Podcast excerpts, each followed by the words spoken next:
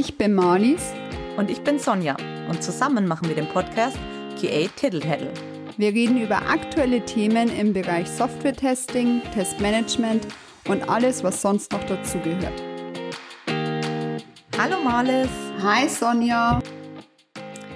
So, ähm, heute haben wir ein Thema, ähm, da weiß ich, äh, bist du auf jeden Fall äh, voll der Fan davon. Total. ähm, daher auch äh, der Titel der Folge, äh, der kam ja auch von dir. Magst du den vielleicht mal näher erläutern? Genau, also unser Titel heißt ja heute eine Liebeserklärung an das Review.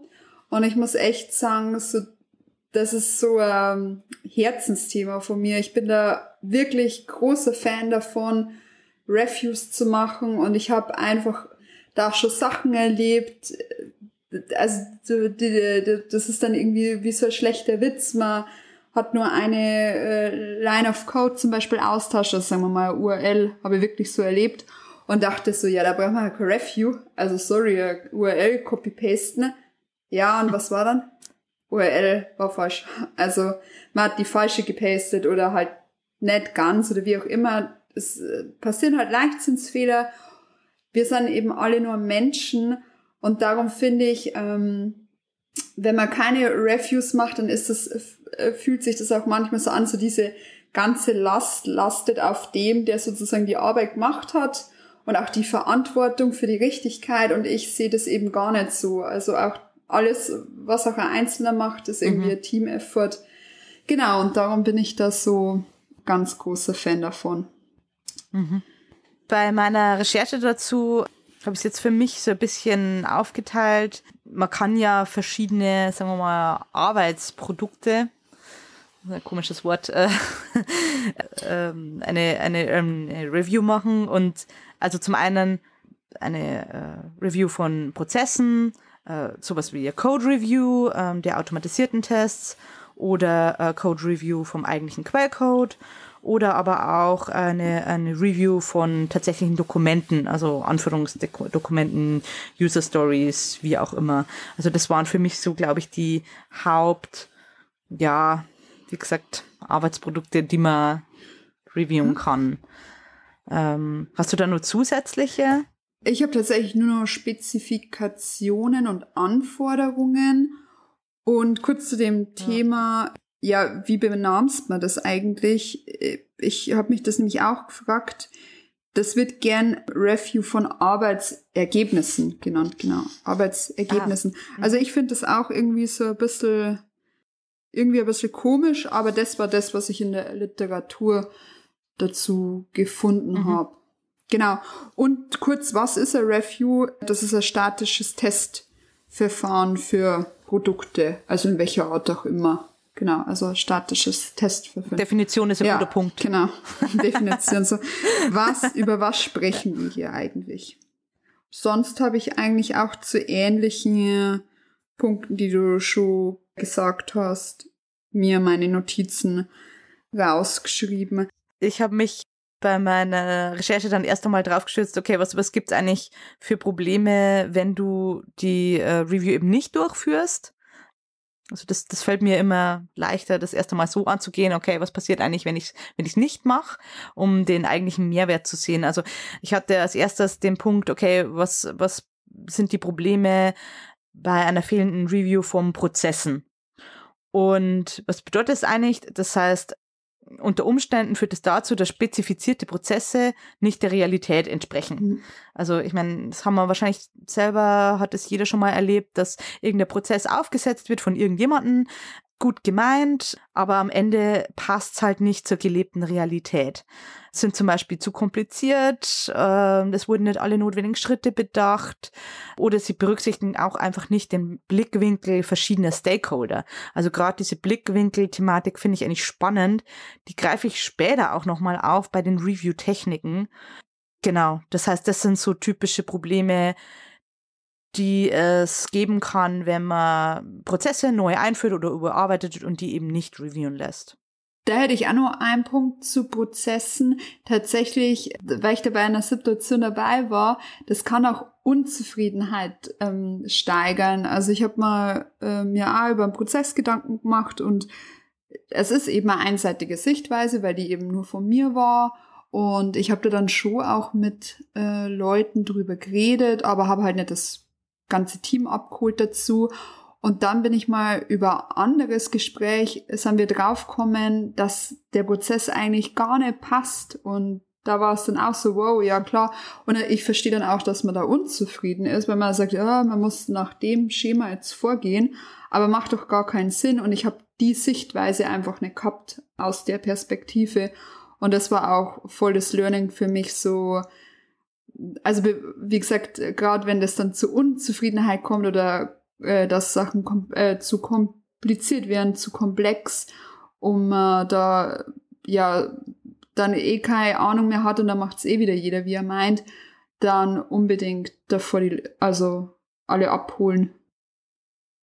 Total. Ich glaube, oft neigt man halt auch dazu, dass man sagt, okay, das mache ich jetzt schnell selber und ich will die Zeit der anderen gar nicht in Anspruch nehmen, weil eh jeder so viel zu tun hat. Und dann, ähm, Voll. Das, was sicherlich gut gemeint ist, aber am Ende des Tages bringt es halt nichts, wenn der Prozess dann nicht äh, zu dem passt, was das Team braucht. Als nächsten Punkt hätte ich dann natürlich das ganz klassische fehlende Code Review der automatisierten Tests.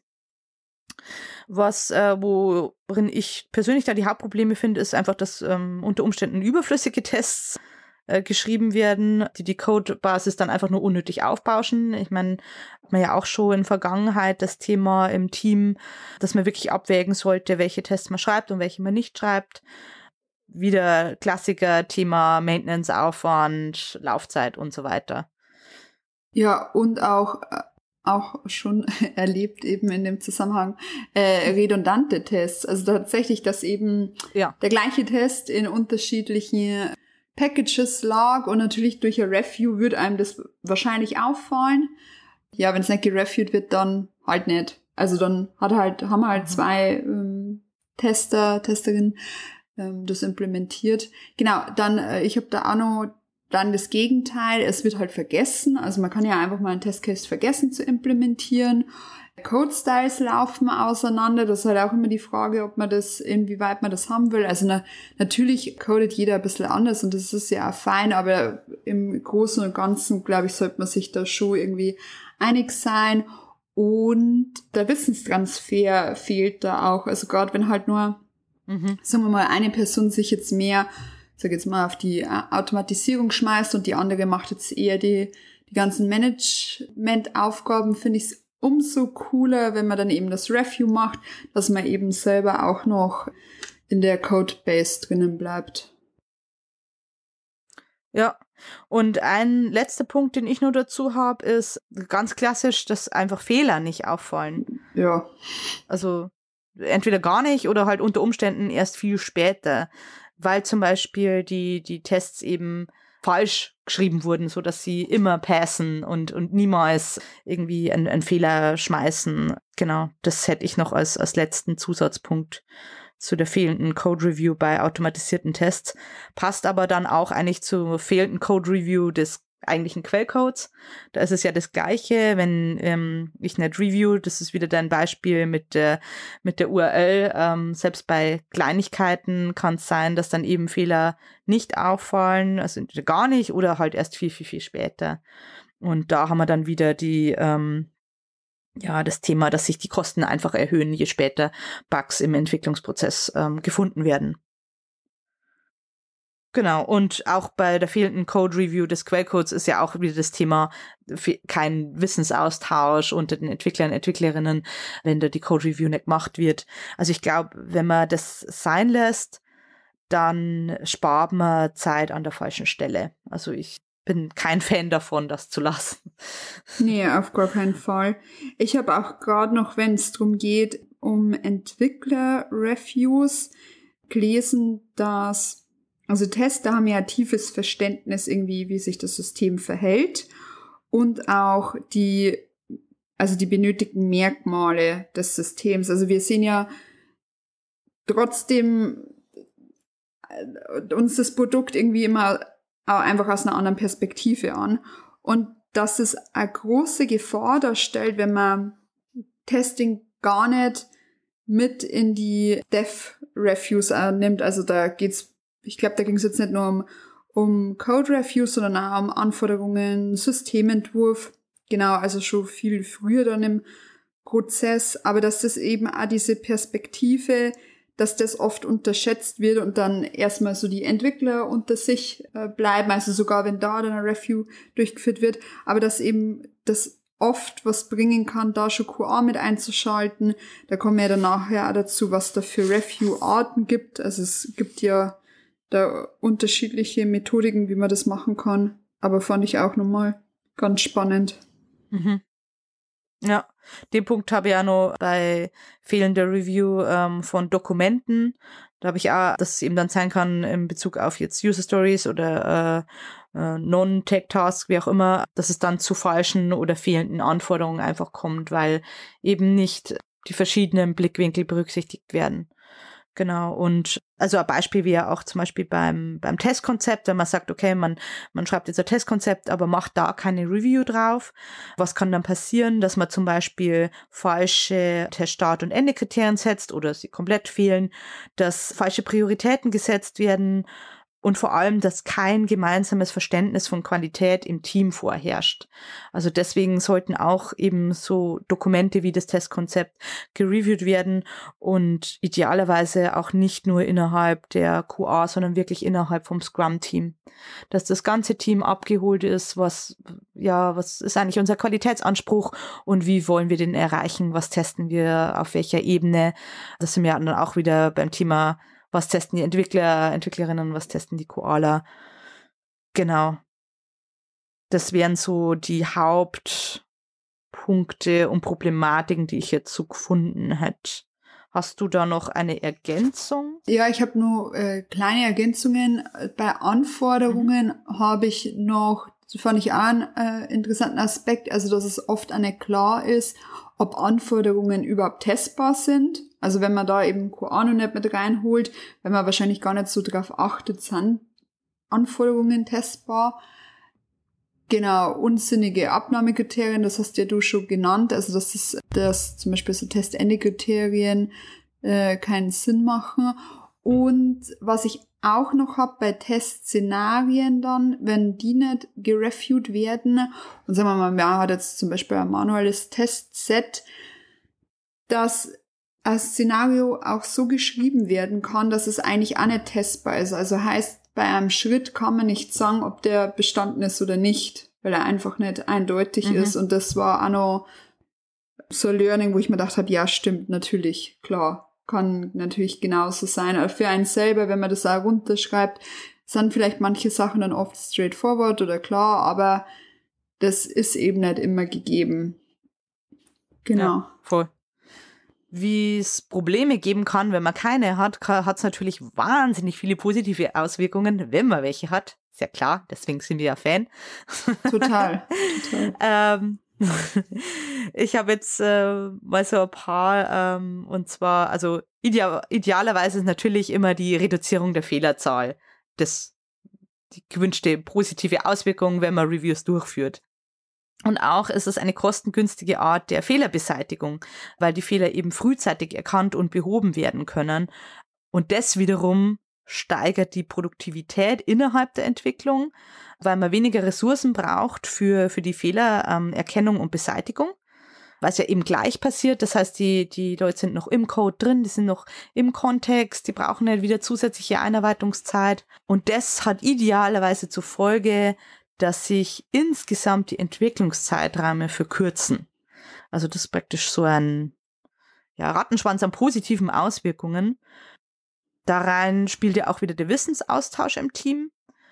Der wiederum verbessert allgemein die Arbeitsmethoden der einzelnen Personen, idealerweise natürlich immer. Ich meine, nur weil man Review durchführt, muss es nicht zwangsläufig für Gute sein, ne? aber ideal, idealerweise verbessert es eben die Arbeitsmethoden und das wiederum verbessert hoffentlich die Qualität nachfolgender Artefakte, weil ich ja jedes Mal, wenn jemand meine Arbeit ähm, reviewt, was dazu lernen, das fürs nächste Mal mitnehmen und diese Fehler gar nicht mehr mache und dadurch die Qualität meiner künftigen Arbeit automatisch steigt. Also das fand ich auch einen ganz, ganz spannenden oder wichtigen Punkt einfach, dem ich jetzt so nicht gedacht hätte. Genau.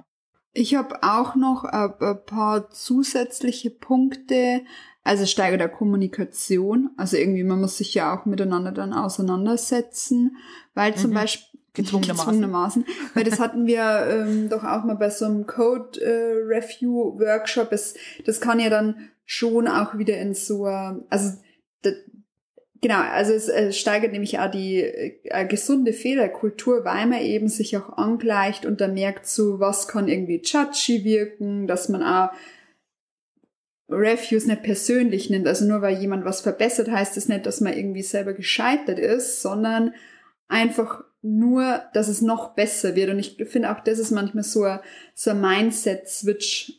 Genau, also dass man das äh, als Chance wahrnimmt und nicht irgendwie so als, oh, du hast jetzt da irgendwas falsch gemacht, weil wie gesagt, wir sind mhm. alle Menschen und ich finde nicht, das Problem ist nicht Fehler zu machen, sondern das Problem ist, wenn die nicht aufgedeckt werden, frühestmöglich. Also da wäre es wichtig. Also und dann auch wieder, das haben wir in einer anderen Folge schon mal gesagt, also nichts ist backfrei, um das geht's ja nicht und da können auch mal kleinere konzeptionelle Fehler, wenn durchrutschen, das ist ja alles kein Thema. Wichtig ist halt nur am Ende, dass das benutzbar ist, gut benutzbar ist und die Kundenzufriedenheit da ist. Genau. Dann steige natürlich Zusammenarbeit, also auch aus diesem Silo-Denken wird mal rausgerissen. Genau, bei ähm, klassischen Code-Reviews, finde ich, hat man halt dadurch einen viel besseren Überblick über die Codebase. Also man ist da nicht nur in so einzelnen Segmenten dann gefangen, sondern glaube ich, versteht auch das große Ganze besser. Also ich bin zum Beispiel auch voll der Fan, wenn man neu ist in einem Team, dass man da eben erst einmal in Review, also in den Review-Prozess integriert wird.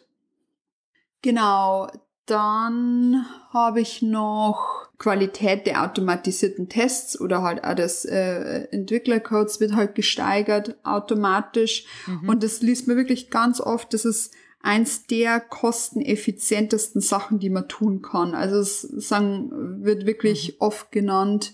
Dann, was auch noch sehr banal ist, das ist vor allem mal wieder Prozesse oder halt so bei Dokumentationen. Es liest überhaupt jemand. Also ich weiß, das hört sich jetzt ganz banal an, aber es ist ja einfach so, dass wenn wir jetzt Sachen ja lesen müssen oder wissen müssen, dass das halt dann wird man wieder abgelenkt, dann ist irgendwas anders, dann liest man halt nur so drüber und wenn ich aber ein Review mache, dann lese, lese ich das ja wahrscheinlich mit einer ganz anderen Aufmerksamkeit einfach. Genau. Hoffentlich, weil am Ende des Tages setzt ja sozusagen deinen Namen drunter, dass du das generiert genau. hast und bist ein Stück weit verantwortlich genau. dafür und dadurch äh, sollte automatisch da ja höhere Konzentration verlieren. Genau, auf jeden Fall. Also denke ich jetzt auch, würde ich jetzt auch so unterschreiben, dass er auf jeden Fall ich Sachen viel konzentrierter und auch mit einer anderen Brille mir anschaue, wenn ich natürlich am Ende sage, ja, das passt. Aus, aus Sicht des Autors oder der Autorin des, des Codes habe ich da auch noch, dass es automatisch eigentlich dazu führt, dass man äh, sich, dass man klarer und verständlicher codet. Mhm. Ah, mhm. Also dass, dass es den eigenen Code-Style verbessert. Ah, bestimmt. Weil man, ähm, ja, weil man eben nicht ständig dasselbe hören will, so, hä, was, was check ich nicht, was, was soll das jetzt? Und das, das fand ich auch nur einen, einen guten Punkt eigentlich, dass man da seinen eigenen Code-Style verbessert dadurch. Weil du das jetzt gerade gesagt hast, das ist mir jetzt auch selber wieder so klar worden, wenn ich natürlich weiß, das liest nun mal jemand und das ist vielleicht dann auch ein bisschen, sag jetzt mal, ähm, ähm, ähm so, ja, versch verschachtelte Schleife oder wie auch immer oder es ist nicht so ganz nachvollziehbar. Wahrscheinlich kommentiert man dann auch ganz anders, weil man halt nicht möchte, dass da Rückfragen kommen oder dass es das halt klar ist, also dass man auch mehr das im Hinterkopf hat, so, da schaut jetzt dann jemand drüber und der soll das auch verstehen. Mhm. Ist es denn überhaupt verständlich? Da hast du vollkommen recht. Also ja. ich glaube auch, dass und ist es überhaupt die richtige ja. Lösung? Also die beste Lösung? Weil wenn es so verschachtelt ist, kann man ja auch überlegen, geht es nicht einfacher? Ne? Ja.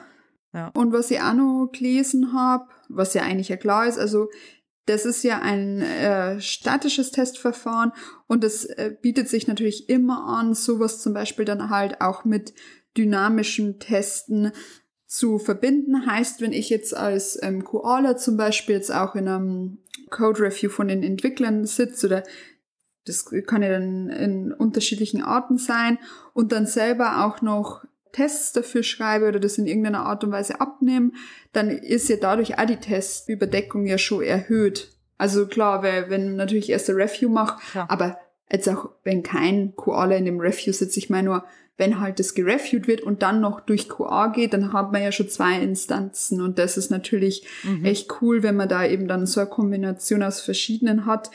Und ich glaube, da gab's zumindest oder da gibt's ja auch immer wieder Tendenzen, das kann eben QA nicht sagen. Also wir müssen unsere Sachen reviewen, weil bei uns kommt keiner mehr danach.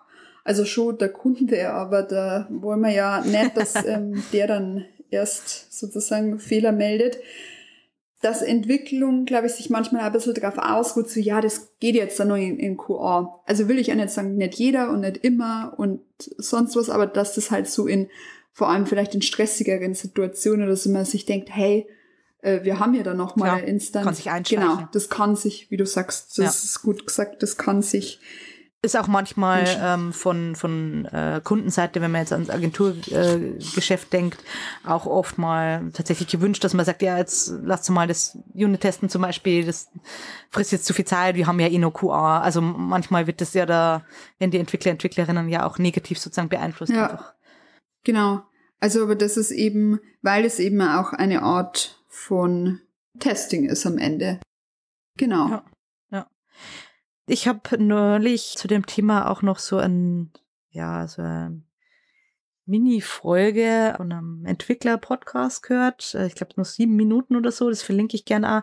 Und fand ich, fand ich gut, äh, wie die das gemacht haben.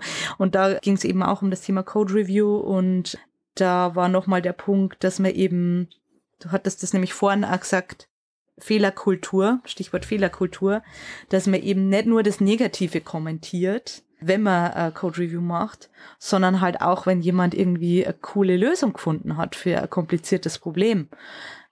Also, dass man auch mal positive Sachen hervorhebt und nicht nur, also ich kapiere nicht, was du da meinst und was ist denn das für Scheiß, das ist ja super kompliziert, sondern dass man wirklich darauf achtet, wie man da kommuniziert und ähm, eben auch positive hervorhebt und wenn was unklar ist, kann man das auch immer auf zwei Arten kommunizieren. Man kann sagen, ähm, ich verstehe das nicht, ich finde das zu kompliziert. Oder man kann fragen, hey, was genau meinst du mit damit? Kannst du mir das nochmal irgendwie klarer, verständlicher machen? Ich ich, ich, glaube, ich, ich verstehe es nur nicht ganz. Also da sind wir irgendwie eigentlich ein bisschen wieder an dem Thema eigentlich Fehlerkultur, Feedback-Kultur auch, auch dran, was ich spannend finde, dass das auch wieder, ja, das ist auch wieder eine Art Feedback. Total, also das sieht man auch, ähm, am Ende hängt doch ganz, also ganz viel zusammen und ganz viel auch dran. Wahrscheinlich, ja. wie gut das dann auch aufgenommen wird, äh, wie die, eben auch wieder, wie die Teamkultur ist, da kann halt dann Pair-Programming vielleicht auch eine schöne. Lösung sein, dass man sagt, okay, man schreibt das nicht, weil gerade geschrieben sind ja Dinge oft auch mal noch mal missverständlicher. Und wenn man sagt, okay, man kennt sich vielleicht noch nicht so gut, dann macht es vielleicht auch Sinn, äh, diese Review zusammen, also in Form von Pair-Programming durchzuführen, weil man dann eben ja einfach besser rüberbringen kann, wie man was meint und äh, es vielleicht wertschätzender ist oder es sicher wertschätzender Feedback direkt zu geben als ähm, schriftlich über Umwege. Auf jeden Fall. Genau, das war, war wäre so Idee für die, die Code Review. Und was mir da nur wichtig ist, weil das habe ich leider immer mal wieder ähm, beobachtet, dass man sagt, Code Review ist nicht gleich selber ausbessern und nur darüber berichten. Das wird gefühlt auch manchmal aus Zeitgründen gemacht, dass man sagt, okay, ich, ich schaue halt da jetzt drüber ah ja, das hat er in meinen Augen falsch gemacht, er oder sie, äh, das bessere ich jetzt aus und, und sagt dann einfach hinterher, was ich ausgebessert habe. Und da ist meiner Ansicht nach der Lerneffekt einfach beim ursprünglichen Autor, bei der Autorin zu gering.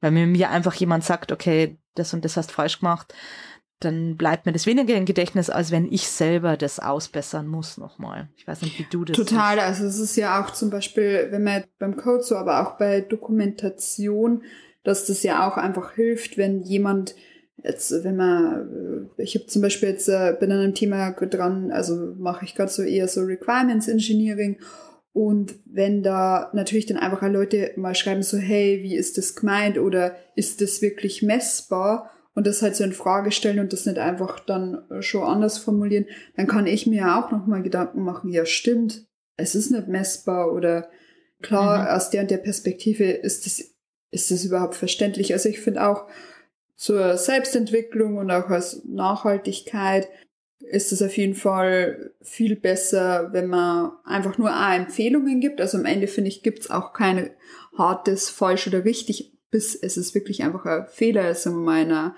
in der Programmierung. Es ja. kann ja wirklich einfach ein Fehler sein. Mhm. Äh, aber ganz oft ist es ja auch nur ein, ja, Meinung auch. Und das ist ein Unterschied, ob es ein Fakt ja. ist. Eher genau. So, ich würde das anders machen. Das ist einfach ein Unterschied, ob es ja. ein Fakt ist, also es ist falsch oder es ist eine Meinung. Ich würde, ich sehe das so und so. Und ich finde, dann sollte man sowieso mit der Person mal, ähm, also in einer, das, oder ihr das offen halt lassen. Oder das kann man dann auch zusammen entscheiden. Dass man halt einfach eine Diskussionsbasis hat, ja. Sehe ich genauso. Ja. ja.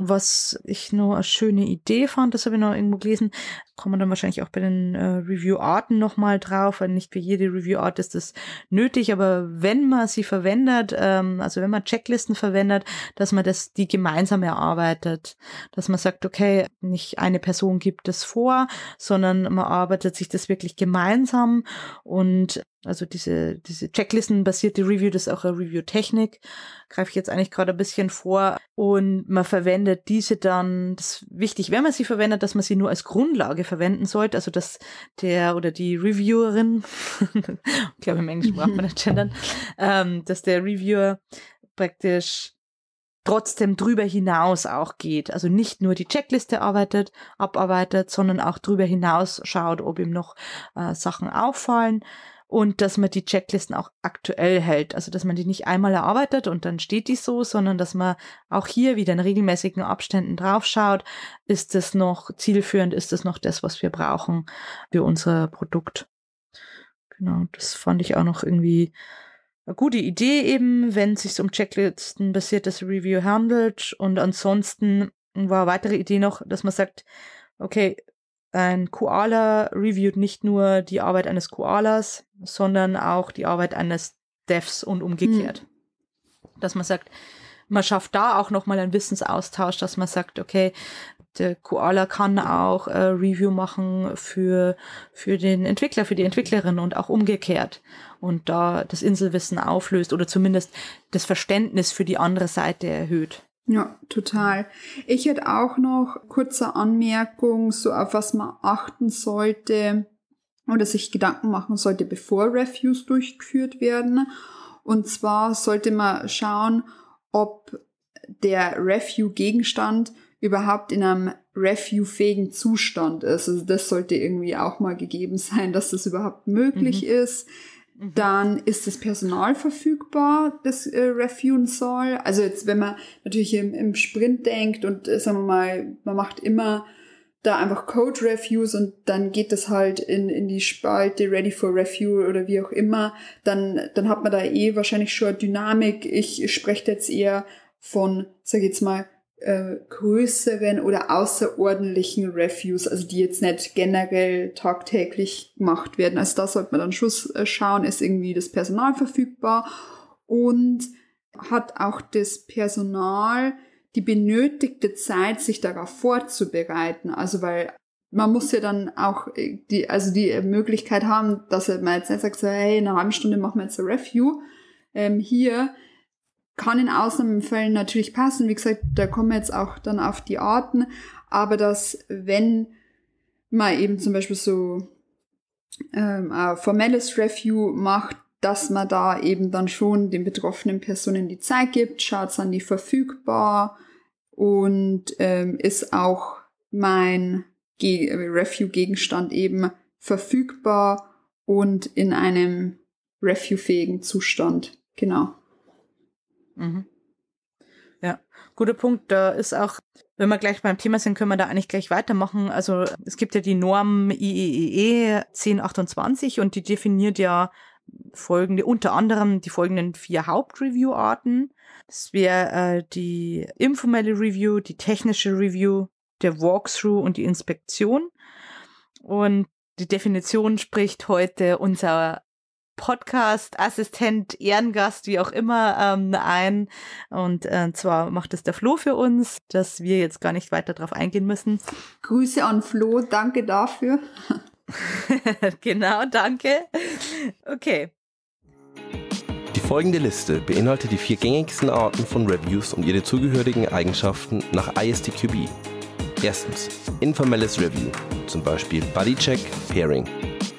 Hauptzweck, Erkennen von potenziellen Fehlerzuständen. Mögliche zusätzliche Zwecke, Generieren von neuen Ideen oder Lösungen, schnelle Lösung kleinerer Probleme. Basiert nicht auf einem formalen, dokumentierten Prozess. Review-Sitzung ist optional. Kann von einem Kollegen des Autos durchgeführt werden, Bodycheck, oder von mehreren Personen. Ergebnisse können dokumentiert werden.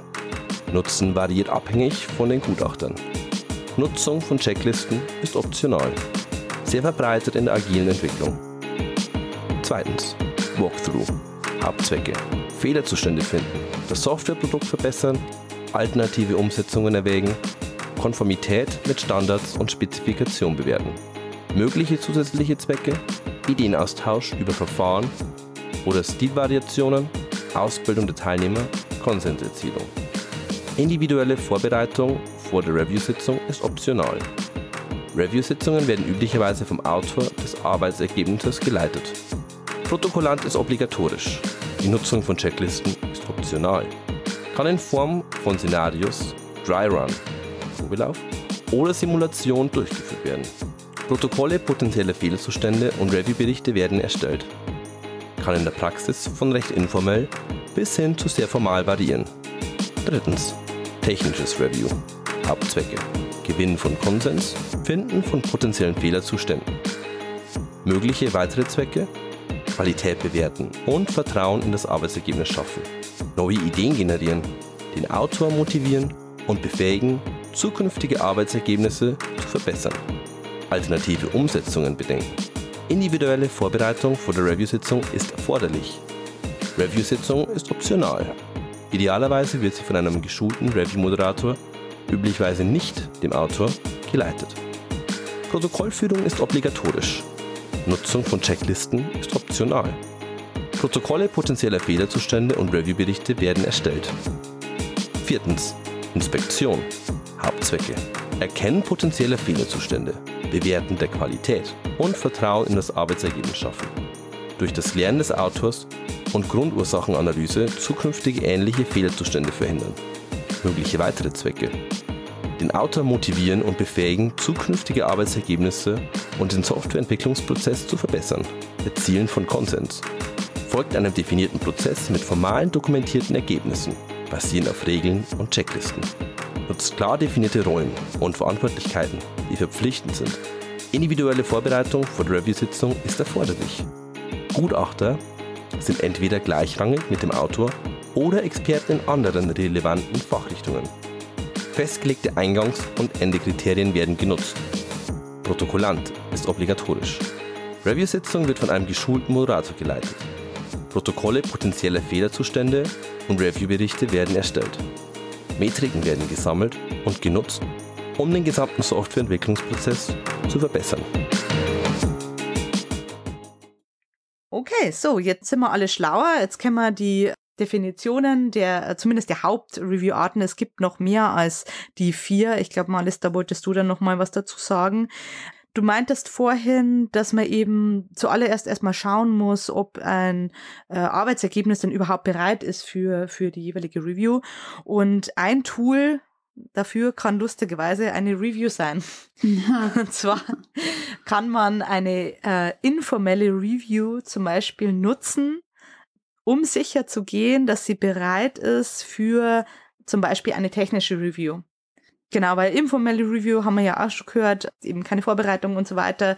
Das ist äh, sehr schnell und effizient und das kann man eben nutzen, um zu schauen, okay, ist mein Arbeitsergebnis eigentlich bereit dafür, dass ich dann wirklich sowas im Verhältnis aufwendigeres mache, äh, wie die technische Review. Bei der Auswahl von der Review Art kann man auch auf, also da sollte man auf bestimmte Kriterien achten, zum Beispiel die Projektbedürfnisse, eben verfügbare Ressourcen auch, dann die Produktart, die Risiken, Geschäftszweig und auch Unternehmenskultur. Also das kann da alles mit reinspielen. Also da gibt es jetzt nicht die eine Regel so, du musst immer Review X benutzen für das und das, sondern da muss man einfach auch ein bisschen ähm, schauen, wie das im eigenen Unternehmen so ist. Mhm.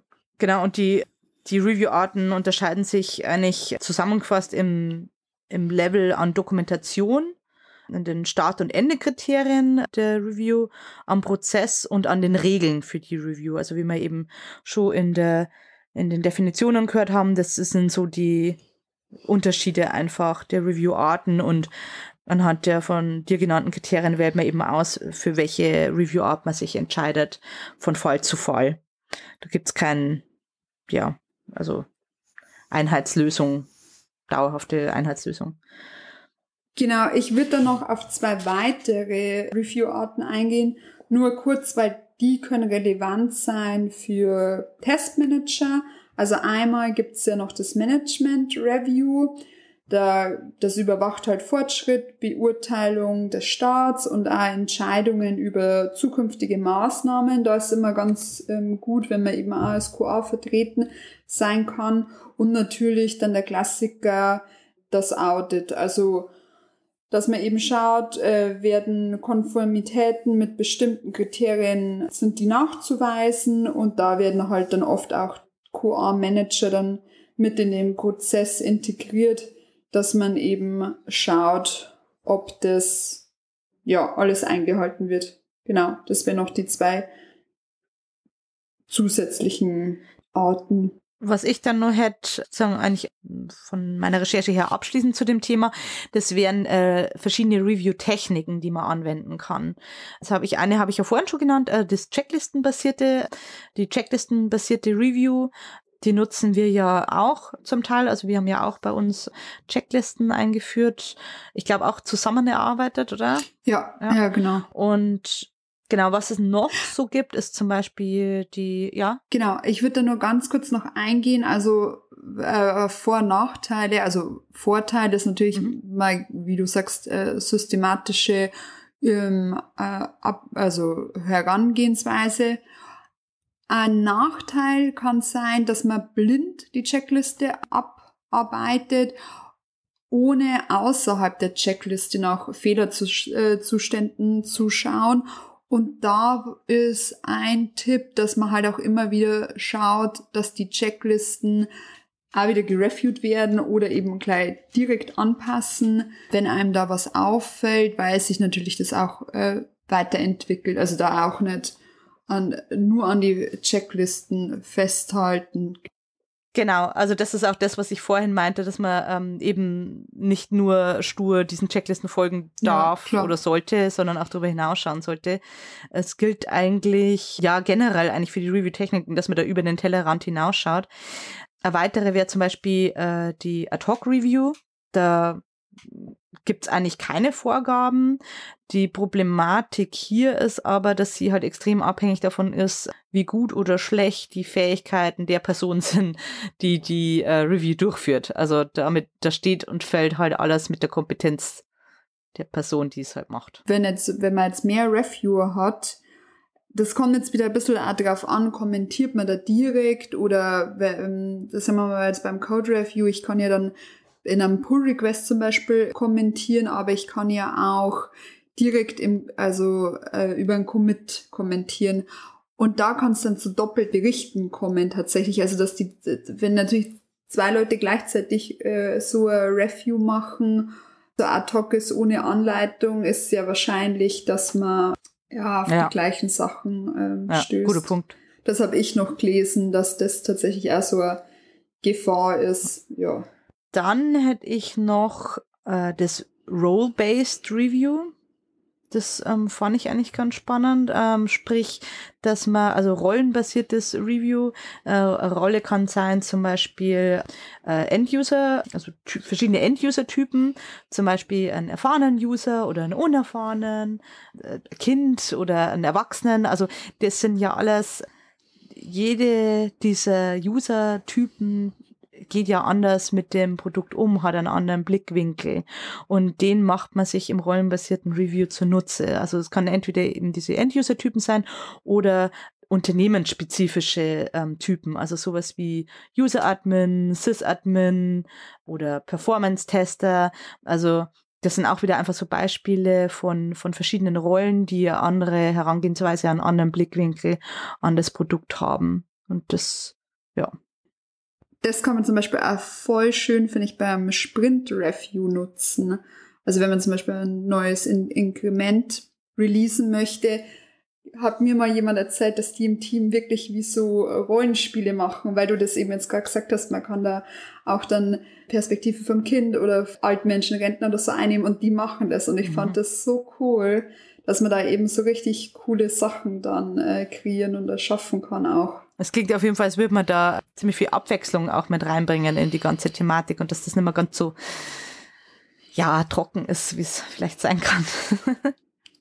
ja. Dazu passt dann eigentlich auch der, die, die, die letzte Review-Technik, die ich noch habe, und zwar das perspektivenbasierte ähm, Review, genau. Dass man praktisch die, die Ansichten verschiedener Stakeholder nutzt, sowas wie Designer, Tester, Marketing, Ops oder die des End-Users, um eben verschiedene Perspektiven zu sehen. Und ein Punkt oder sagen wir mal, das was ich so gelesen habe, dieses perspektivenbasierte, äh, ähm, die perspektivenbasierte ähm, Review, die kann super genutzt werden, um Requirements eben zu reviewen, weil das eigentlich das Perfekte ist, weil du da eben die verschiedenen Blickwinkel der einzelnen Stakeholder hast. Nur als kurzen Anhang, es gibt dann noch Szenarien und Try-Runs, also Probeläufe. Das ist eigentlich äh, wie die Checklisten aber halt ähm, basierend auf Szenarien, genau. Und die geben halt dann dem Reviewer, die Szenarien geben dem Reviewer bessere Richtlinien, wie spezifische Fehlerarbeiten identifiziert werden können. Genau. Man hat eben da auch wieder wie bei Checklisten halt so eine Struktur einem an die Hand geben. Genau, aber das nur zur Vollständigkeit. Es gibt dann auch noch, ich habe mich noch ein bisschen mit die Erfolgsfaktoren für Refuse auseinandergesetzt. Also es gibt organisatorische Erfolgsfaktoren und personenbezogene äh, äh, Faktoren. Da gibt es wirklich viele. Ich gehe jetzt nur auf ein paar ein. Was ich ja vorhin schon gesagt habe, also man sollte Review immer mit angemessener Vorankündigung planen. Also jetzt nicht einfach sagen, hey, jetzt machen wir da eine äh, technisches Review, 30 Minuten. Also das ist, ähm, wird äh, leider ein bisschen zum Scheitern verurteilt sein. Eben die Leute haben genug Zeit, sich vorzubereiten, sich überlegen, welche Review-Art passt am besten. Dann die Checklisten, die man nutzt, die sollten auch immer so auf die Hauptrisiken eingehen und eben aktuell sein natürlich. Dann sollte ein Review immer auch ein klares Ziel haben. Das haben wir ja vorhin auch schon drauf eingegangen mit messbaren Endekriterien. Reviews sollten in die Qualitäts- und Testrichtlinien integriert sein. Also das sollte auch wieder so ein bisschen in der ähm, Unternehmens-DNA am besten verankert sein. Und es sollte auch das Management äh, den Review-Prozess unterstützen, also eben auch da Zeit dafür freischaufeln, das waren so die organisatorischen Erfolgsfaktoren und Pers ähm, personenbezogene ist eben, dass die Leute, die sich damit auseinandersetzen, dem Ganzen angemessen Zeit widmen. Also das heißt nicht zu kurz, aber auch nicht zu lang, weil dann ist vielleicht auch nicht mehr effizient und das eben auch ganz aufmerksam da dann dabei sind dass es vielleicht auch Schulungen gibt, wenn man da ganz neu ist in dem Thema, wie man das eben richtig macht. Dann sollte man eine Kultur des Lernens und Verbesser äh, Prozessverbesserung ähm, schaffen, beziehungsweise das wird dann auch gefördert. Ich wollte gerade sagen, das ist ja eh immer von Vorteil, hoffentlich. Also, oder eh jemand. Genau. Ja, genau, dann äh, gefundene Fehlerzustände werden eben objektiv anerkannt. Also man nimmt das nicht persönlich, aber auch, also auf der einen Seite ist natürlich so der Empfänger, ich nehme es nicht persönlich, aber auch der Sender, wie sende ich Sachen. Genau, also es ist, beruht natürlich auch auf Gegenseitigkeit.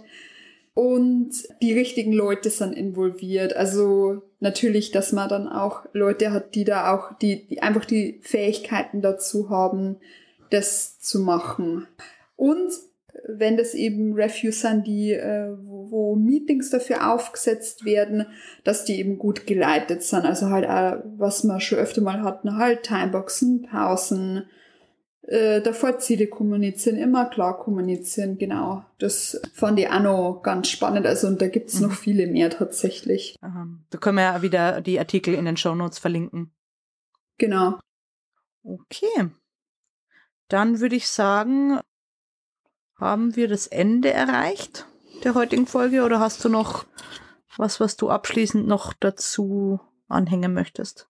Es ist, das würde ich wirklich nur kurz anschneiden, da kann man sich dann auch selber damit befassen und beziehungsweise da, das äh, verlinke ich dann auch nochmal. Man kann natürlich auch immer messen, wie rentabel und effizient Reviews sind. Also das heißt, man kann auch da wieder Metriken aufstellen.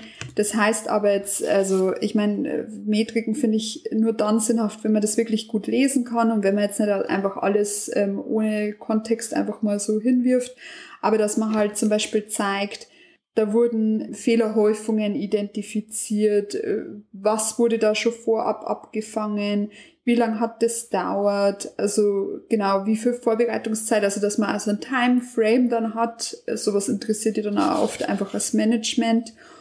Und auch, dass man zum Beispiel da wieder kurze Befragung der Teilnehmer macht, wie effizient und effektiv war das Review, was kann man da verbessern.